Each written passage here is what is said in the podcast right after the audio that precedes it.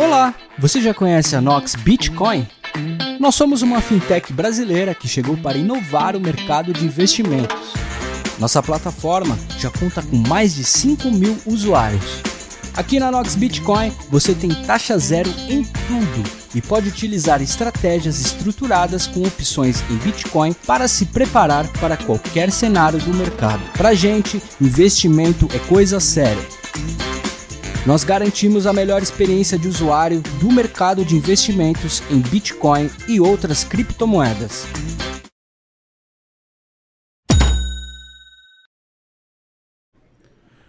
É isso aí, galera. Bem-vindo mais uma vez ao debate descentralizado, programa que hoje bem especial, inclusive, né? Semana passada nós comemoramos aí três anos de debate descentralizado e já estamos quase chegando no programa número 100 sempre trazendo informações para vocês aqui com as principais personalidades de criptomoedas. No programa de hoje, nós temos aqui o André Cardoso, ele que é o fundador do portal de notícias webitcoin.com.br. Temos também o Henrique Souza, ele que é o Hive Manager da Smart Cash.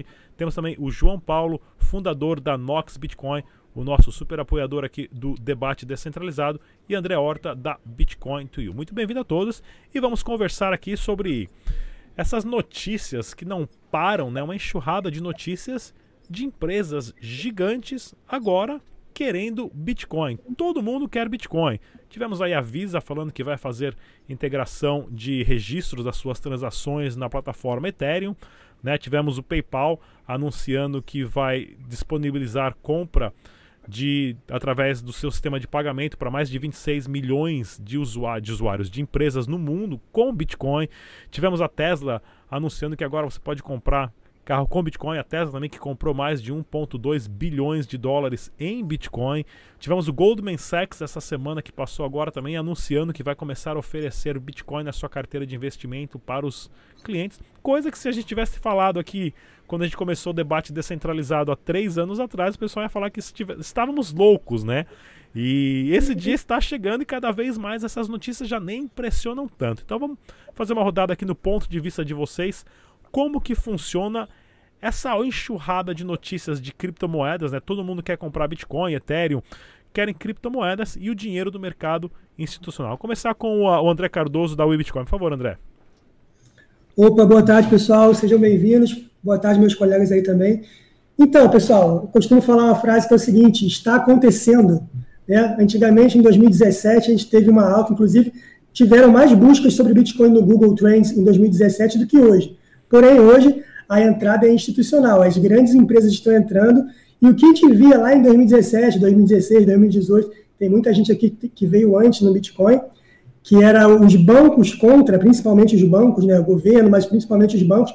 Hoje a gente está vendo ao contrário, não só bancos grandes entrando, mas também grandes processadoras de pagamento. A Visa, se eu não me engano, é a maior do mundo, é a maior processadora de pagamento do mundo e falando que está entrando com Bitcoin, aí tem uma funcionalidade que é o SDC, que é stablecoin e tal, PayPal, que, cara, não tem nem o que falar. O que, que esses caras estão falando agora? O que, que, que, vai acontecer? Elon Musk entrando com 1,5 bilhões na Tesla, oficialmente, colocou lá na SEC, oficialmente estou entrando. E aí, claro que tem uma manipulação lá no Twitter dele, e ele mesmo é o próprio insider trader dele, né? Enfim, o que, que acontece? Esses caras, todas essas grandes instituições, elas mesmas fazem marketing grátis para o Bitcoin e todo o mercado de criptomoedas. Então, é a frase que eu vou repetir: está acontecendo e não tem mais volta. Será que a gente vai conseguir ver 100 mil dólares esse ano ainda o preço do Bitcoin? Vamos ver. É até interessante que as próprias empresas ou processadores de pagamentos ou que vendiam e compravam mesas de OTC estão virando banco né, de criptomoedas e também do dinheiro fiduciário normal. É, João Paulo da Mox Bitcoin, por favor. É, é como o próprio Elon, Elon falou, né? Olhando em retrospectiva, era inevitável essas empresas adotarem criptomoedas.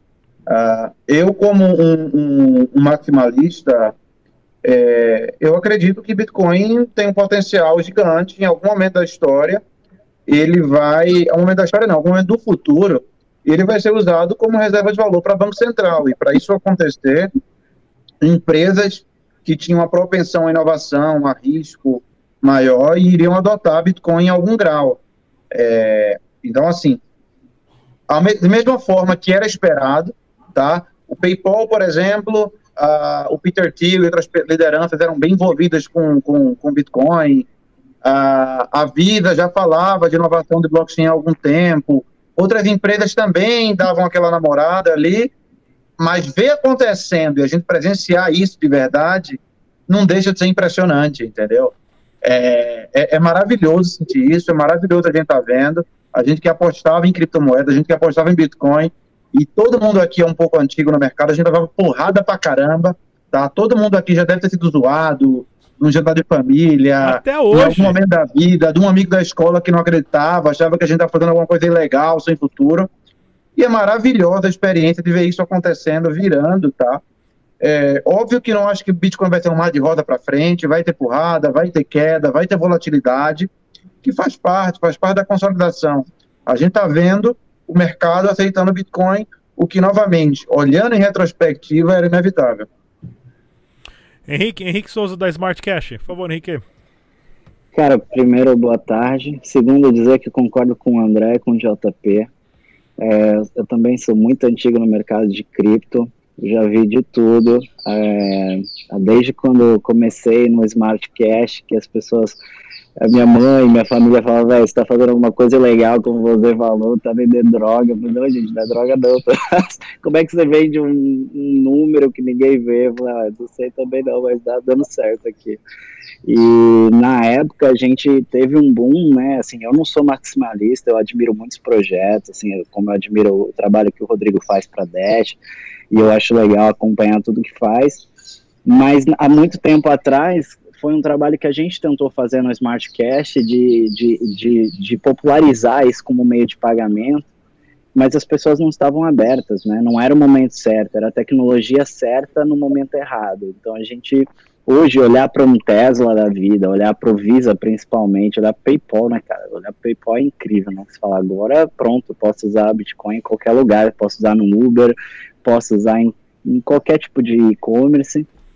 Isso para mim é, é uma satisfação ver porque nós estávamos certos, né? Todos que estão aqui estavam certos. E ver o Bitcoin a 100 mil, cara, eu acho que é pouco, sabe? Assim, eu acho que é muito pouco.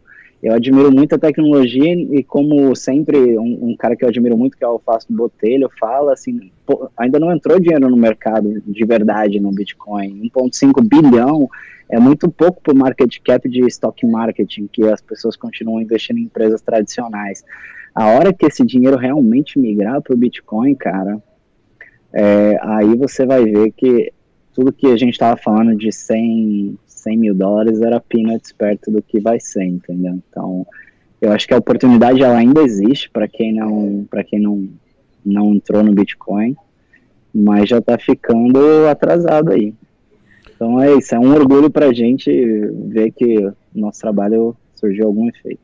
André Horta, é, eu concordo com todo mundo. É, é, a gente já esperava que uma hora o Bitcoin ia é, é, tomar gosto aí na, na mão dos grandes players, né? E aí a gente está falando de PayPal, Tesla e companhia. E Estados Unidos, como sempre, é pioneiro, então é, lá as empresas já acordaram. Do Brasil, a gente ainda não viu uma PagSeguro, uma Stone, um, uma companhia dessa abraçando o Bitcoin. No Brasil se fala muito em pagamento em Pix ainda, né? E até o Banco Central falou que copiou alguma tecnologia ali do Bitcoin pra, para aplicar no, no Pix, mas uma hora as empresas brasileiras vão acordar também, vão passar a, a englobar criptomoedas, e eu estou falando de Bitcoin, B2U Coin, Smart Cash, Dash, com certeza. Então, é só questão de tempo. E aí, é, quanto mais empresas adotando, e empresas grandes, é super positivo. Primeiro que ajuda bastante o preço da moeda, né? E segundo, que uma hora os governos começam a ter que é, criar uma regulamentação positiva, né? É, tem muita empresa fora do Brasil querendo vir o Brasil, mas não vem porque não tem a regulamentação é, aberta nesse sentido, né? Então, igual tem Suíça, Japão, por exemplo, Estônia. É, mas é questão de tempo também, agora as grandes estão entrando. E aí é, é, é como falaram, daqui a pouco, é, quando entrar para a massa mesmo. No Brasil a gente tem 2 milhões de pessoas que já usaram cripto, é muito pouco. País com mais de 200 milhões de pessoas. Imagina quando 10% passaram a usar cripto. o preço da moeda vai decolar, então só questão de tempo.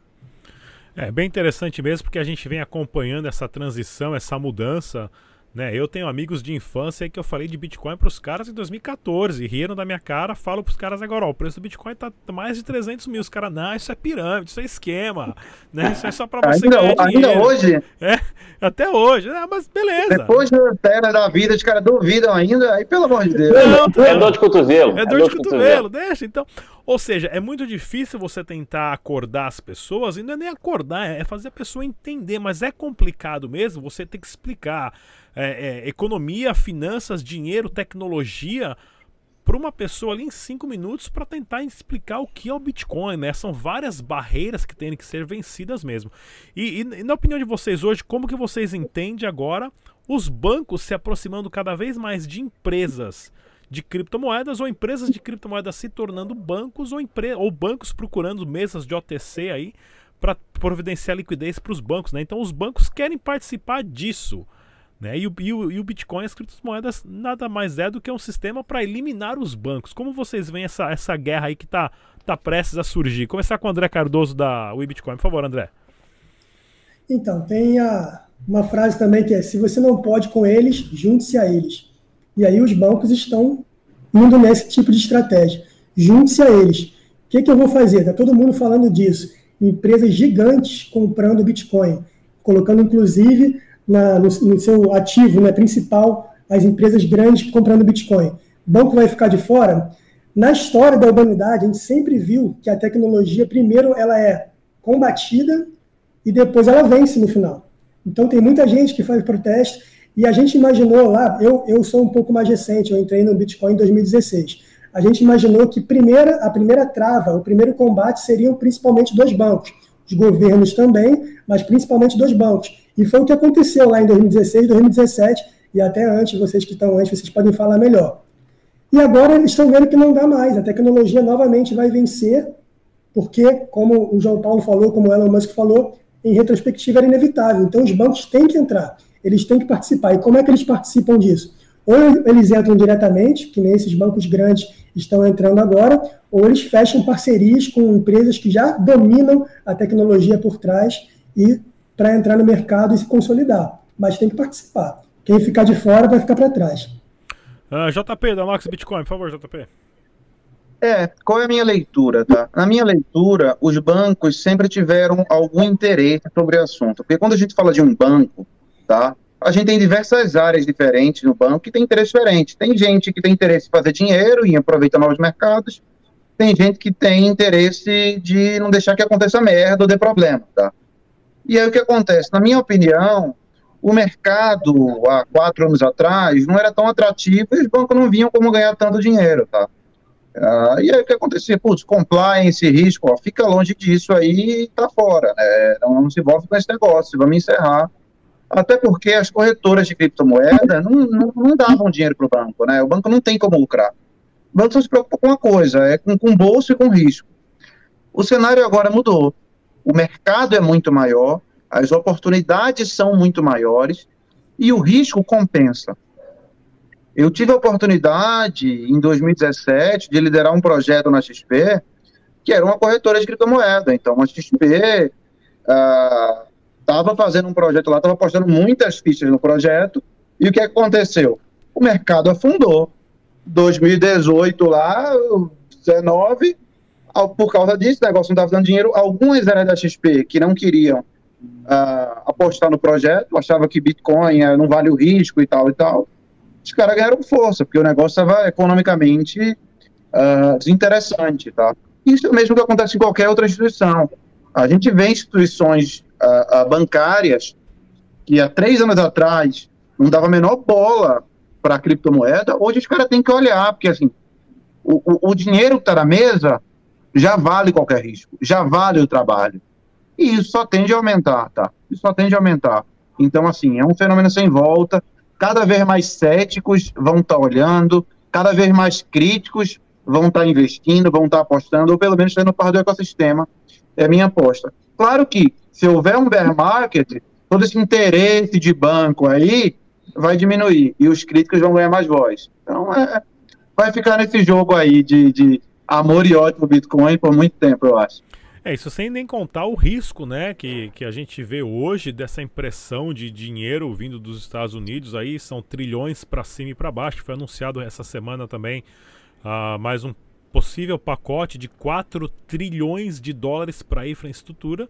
Dinheiro mágico criado do nada que quando entrar no mercado, estamos aí já prevendo uma inflação e hiperinflação pelos próximos anos globalmente, né? Então é, inclusive pessoal, deixe seu comentário aí, compartilhe os vídeos Uh, deixe suas perguntas no chat que a gente vai respondendo assim que possível. André Horta, por favor, André. É, vocês falaram aí de, de, bancos, e aí a gente pode citar alguns exemplos, por exemplo, Kraken lá nos Estados Unidos virou banco, e aí é banco mesmo, né? E, e assim como o, o City lá é bem, é banco, o, o, e, o, e outros lá, né? É, e no Brasil isso está se repetindo. A, a, a Bitcoin vai lançar o B2U Bank dela, que é o banco digital, né?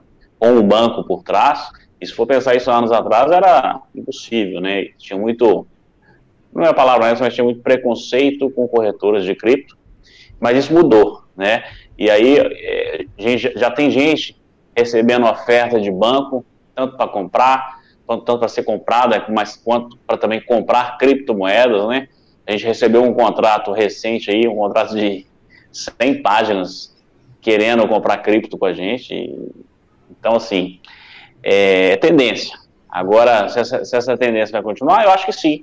É, chegamos até aqui, e aí o, o, preço do Bitcoin, se ele vai subir ou descer, isso depende muito. É, ele, ele, ele é variável e eu, eu, gosto que ele fique variável, eu gosto que ele vai lá em 100 mil, volta para 50 mil, por mim que continue assim. Não quero Bitcoin a preço estável.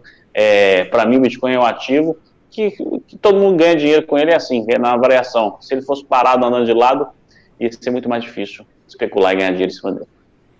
Henrique. É, eu concordo com o André. Eu, eu, tinha visto esse movimento de exchange se tornando banco é, lá na Suíça também.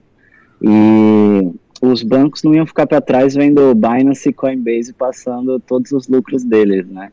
Então, já era esperado que eles fizessem essa custódia, porque cara, banco quer dinheiro, né? E cripto é dinheiro, então eles precisam lucrar. O mercado de estoque está super inflacionado, a S&P está perto de romper para cair. Então, realmente, cara, eles não tinham como ficar de fora. E esse é um movimento que vai acontecer, o banco vai fazer custódia de criptomoeda porque eles querem adoção em massa.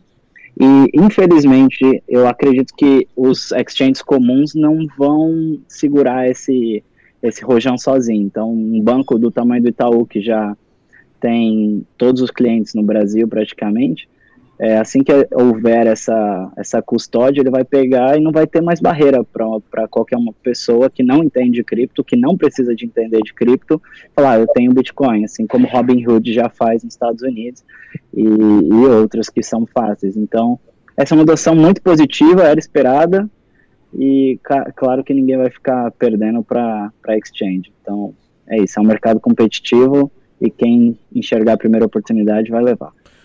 Como que vocês veem essa guerra de protocolos que existem de várias plataformas agora criando, né, vários blockchains mutando do seu projeto original e tentando oferecer contratos inteligentes, contratos de dados, tokens, NFT, um dos exemplos disso é a própria Dash, né, que vai estar lançando a plataforma, que vai ser possível fazer tudo isso para competir com Ethereum, com Polkadot, com, com outras Binance Chain e tudo mais. Como vocês veem essa guerra de protocolos que existe hoje, né?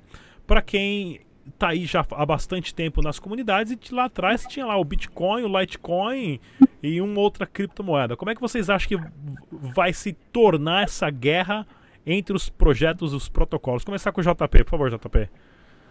É, excelente pergunta, Rodrigo. Eu estava observando isso, como o ecossistema de criptomoedas está ficando complexo, tá? E cada vez mais difícil. A quantidade de projetos, de inovações, uh, é muito alta, é surreal, meu. Eu estava estudando. Você começa em DeFi, você entra num buraco de coelho ali, que vai um projeto atrás de projeto, que faz não sei o que, que faz não sei o que. Quando vê, já tem gente fazendo todo tipo de coisa, cara. É, é, é surreal como está complexo o ecossistema. É, algumas dessas coisas uh, são muito pioneiras, muito inovadoras e vão demorar um pouco para ter alguma aplicabilidade. outras já estão ali mais buscando eficiência. Então a gente vê muito isso na, na guerra de blockchain, tá? Tem diversas plataformas competindo por tecnologia, competindo por fazer coisas uh, paralelas. O que, putz, assim, é, é uma confirmação em, em direção à descentralização, tá? Antes, a gente tinha praticamente uma aposta do ponto de vista de infraestrutura, que era Ethereum. Hoje, a gente tem cinco, seis, sete boas apostas, tá? E isso, a chance, a chance de ter uma virada a, a, no mercado é muito maior, entendeu? Então, assim, é difícil saber qual vai ser a plataforma principal, se é que só vai ter uma plataforma para smart contracts, para aplicações centralizadas, tá?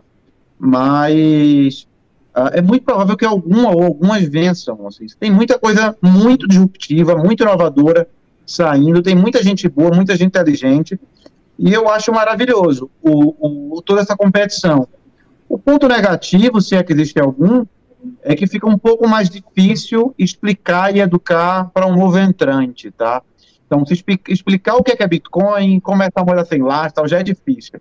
Cara vai para Ethereum, para ADA, para Polkadot, para Cosmos, para Binance, e aí o sistema fica tão complexo que, que acaba atrapalhando um pouco uh, para um novo entrante. A gente que é antigo, eu tenho dificuldade, imagino que vocês também têm algum grau, de conseguir acompanhar tudo. É, é difícil. Então imagina para alguém novo.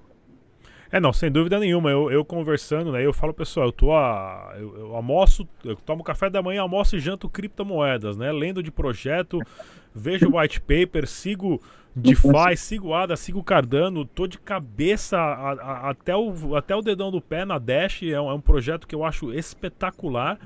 Né? E mesmo assim não consigo acompanhar agora esses negócios de yield, farming e tudo mais que está surgindo é, é, é, é, outro, é outro mundo. É, outro é, mundo. assim, o que eu acho que vai acontecer é um pouco do que acontece com o mercado financeiro, sabe? O cara que é analista de commodity, o cara que entende ali mercado de petróleo pra caramba, o cara não tem noção nenhuma de, de do que está acontecendo no varejo, por exemplo, Exato. entendeu?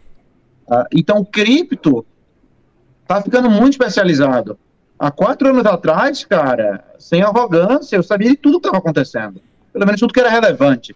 Ela sabia de tudo, conhecia todos os detalhes do projeto. Hoje eu não conheço nada, mais com perdão do tema aí. Mais nada. Mas, quanto mais negócio, cada vez que eu não conheci nada, entendeu? A quantidade de coisas que está acontecendo no paralelo é muito grande, não tem como acompanhar, cara, é impossível.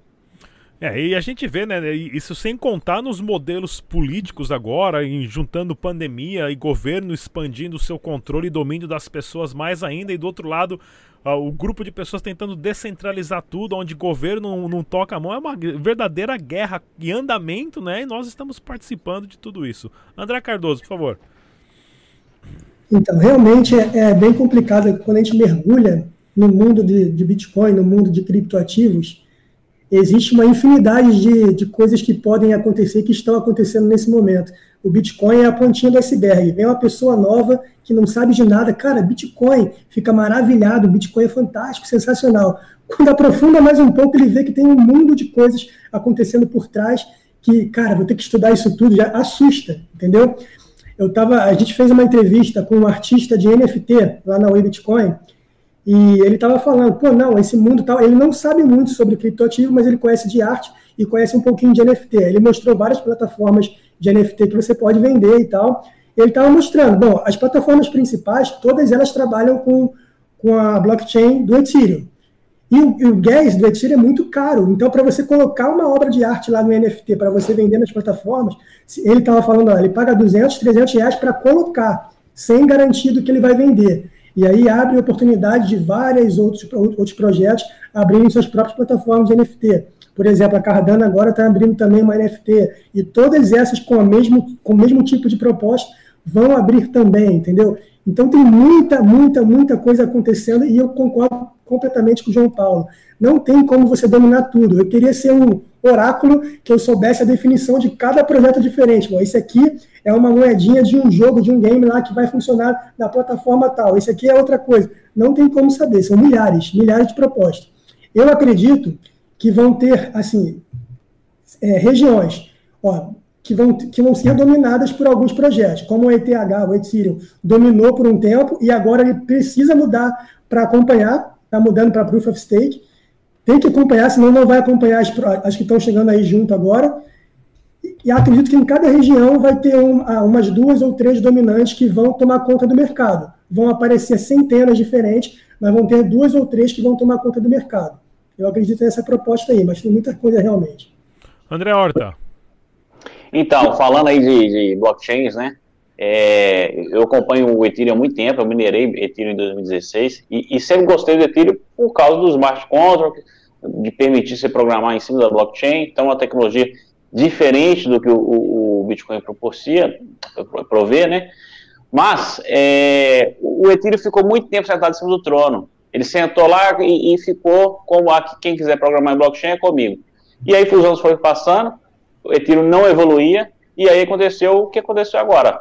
Caríssimo para utilizar o Ethereum, então é, o usuário mediano para baixo não usa é, é, os smart contracts do Ethereum, porque é muito caro, tem gente pagando aí, no mínimo 20 dólares por transação para utilizar smart contract, tem gente que já pagou 300 dólares para fazer uma transferência simples na, na rede Ethereum. Então, e aí a gente tá, viu surgindo o Binance Chain, né, a, a blockchain da, da BNB, que eu não gosto porque acaba é, é virando um, mega oligopólio, monopólio ali da, da Binance, mas pensando em competição, foi bom, porque aí o pessoal do Ethereum acordou, começou a lançar o tal do Ethereum 2.0, mas ainda muito lento. Me parece o seguinte, Vitalik sentou ali, tá com o bolso cheio de dinheiro, falou, ah, faz aí o que vocês quiserem, quando tiver uma entrevista eu vou e faço. E aí agora surgiu aí o Dash.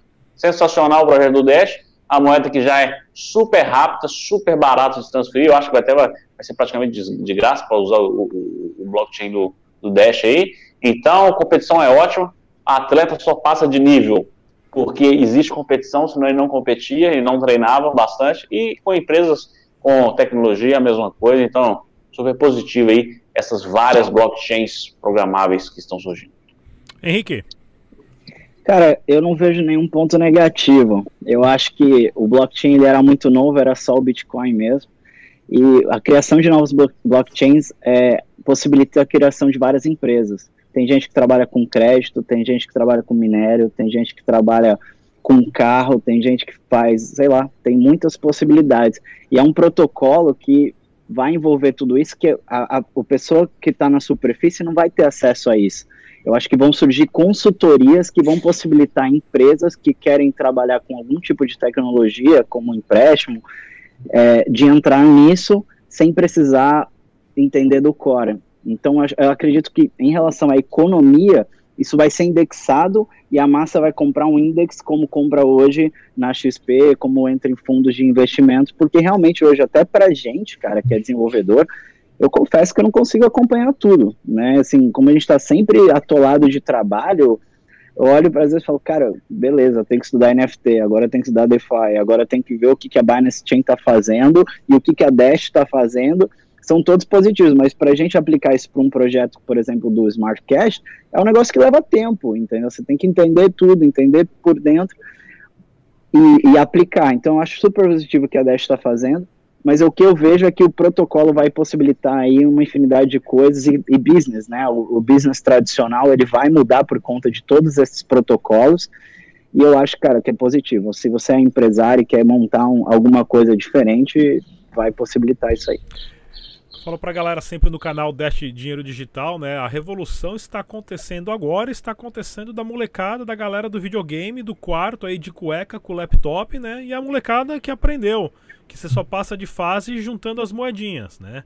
E é literalmente o que a gente tenta passar pra galera. Vá juntando suas moedinhas aí digitais, porque juntar moedinha de papel a gente sabe muito bem, principalmente sendo brasileiro, o que, já aconteceu várias vezes com a economia do Brasil e com as famosas histórias aí de cruzeiro, cruzado, cruzeiro novo, cruzado novo, cruzeiro real, unidade real de valor. Durante anos, a cada seis meses, um ano, a gente tinha um dinheiro novo. Como isso, né?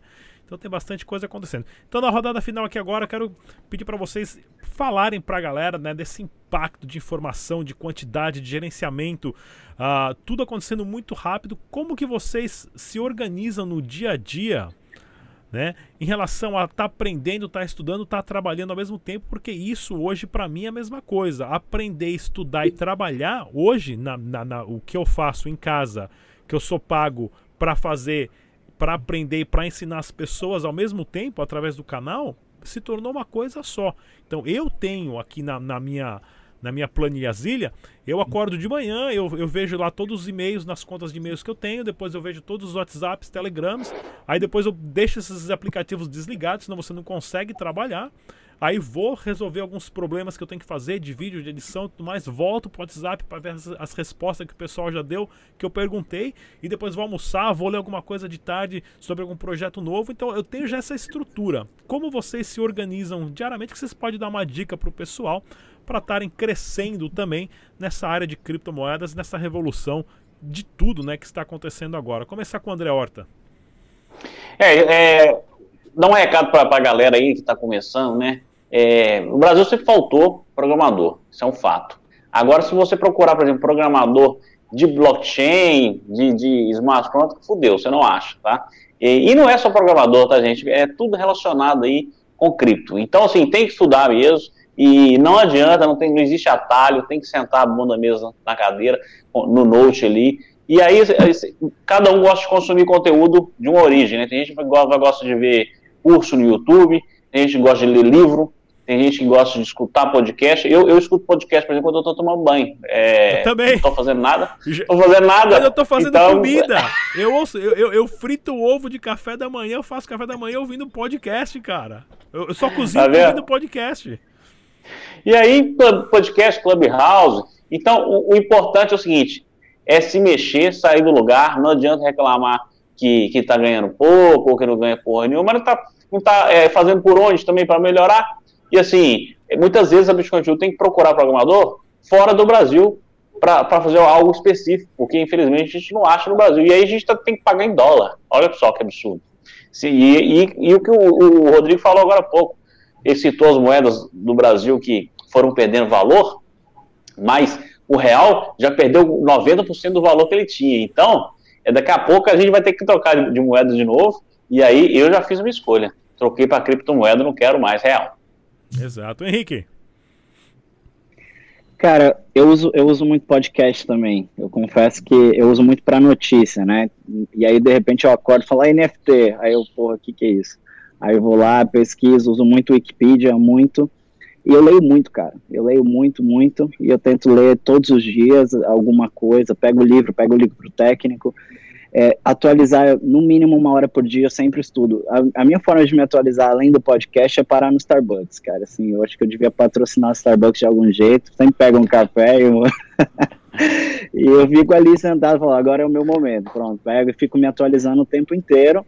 É, então, tá vendo? Pô, tem um aí também.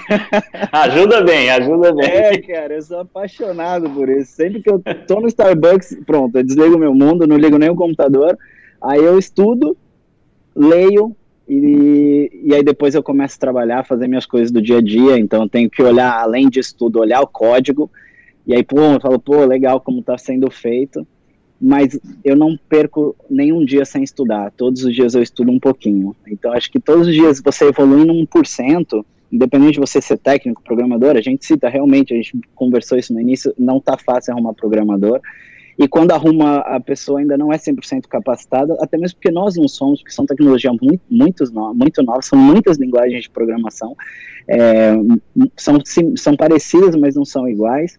Então, nesse sentido, assim, eu acho que cada um tem que melhorar 1% todo dia, assim, um pouquinho, um pouquinho, sei lá. Em algum momento você vai chegar num, numa maturidade que vai poder colaborar mais. Mas se colaborar um pouquinho só, não só para crescimento pessoal, mas como para a empresa, como ajudar a Bitcoin to de alguma forma, é, eu acho que vai chegar e vai entender tudo, vai chegar num ponto positivo aí. Essa é a minha opinião. André Cardoso. É, só deixar claro que o real que o André falou é o real fit, que é o real agora é concorrente da Doge. O né? real caramelo, né? O real caramelo. É o caramelo. Então, é, a era da informação chegou, né, cara? E a gente está está recebendo uma tempestade, uma overdose de informação.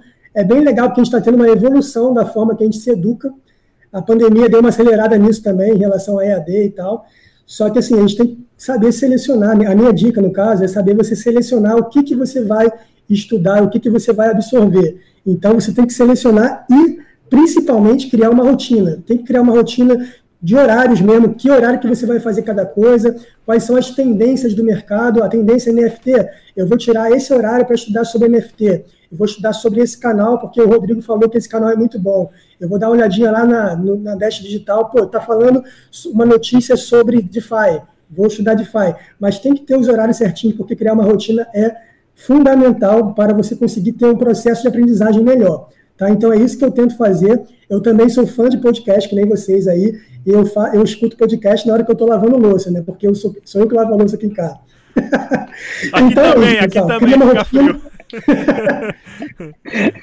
Seleciona o que, que você vai estudar, cria uma rotina e é isso aí, mete bala. JP. Cara, assim, tu, todo mundo falou o que ia falar, assim, é, acho que é onde todo, todo mundo aprende, tá? Uh, YouTube podcast. No meu caso, eu queria uma, uma, rotina de todo dia de manhã cedo.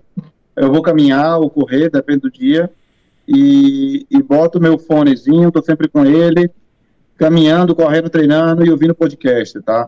Então, putz, botar no YouTube lá, chega, bota o projeto que você quer, ah, quero aprender sobre AVE.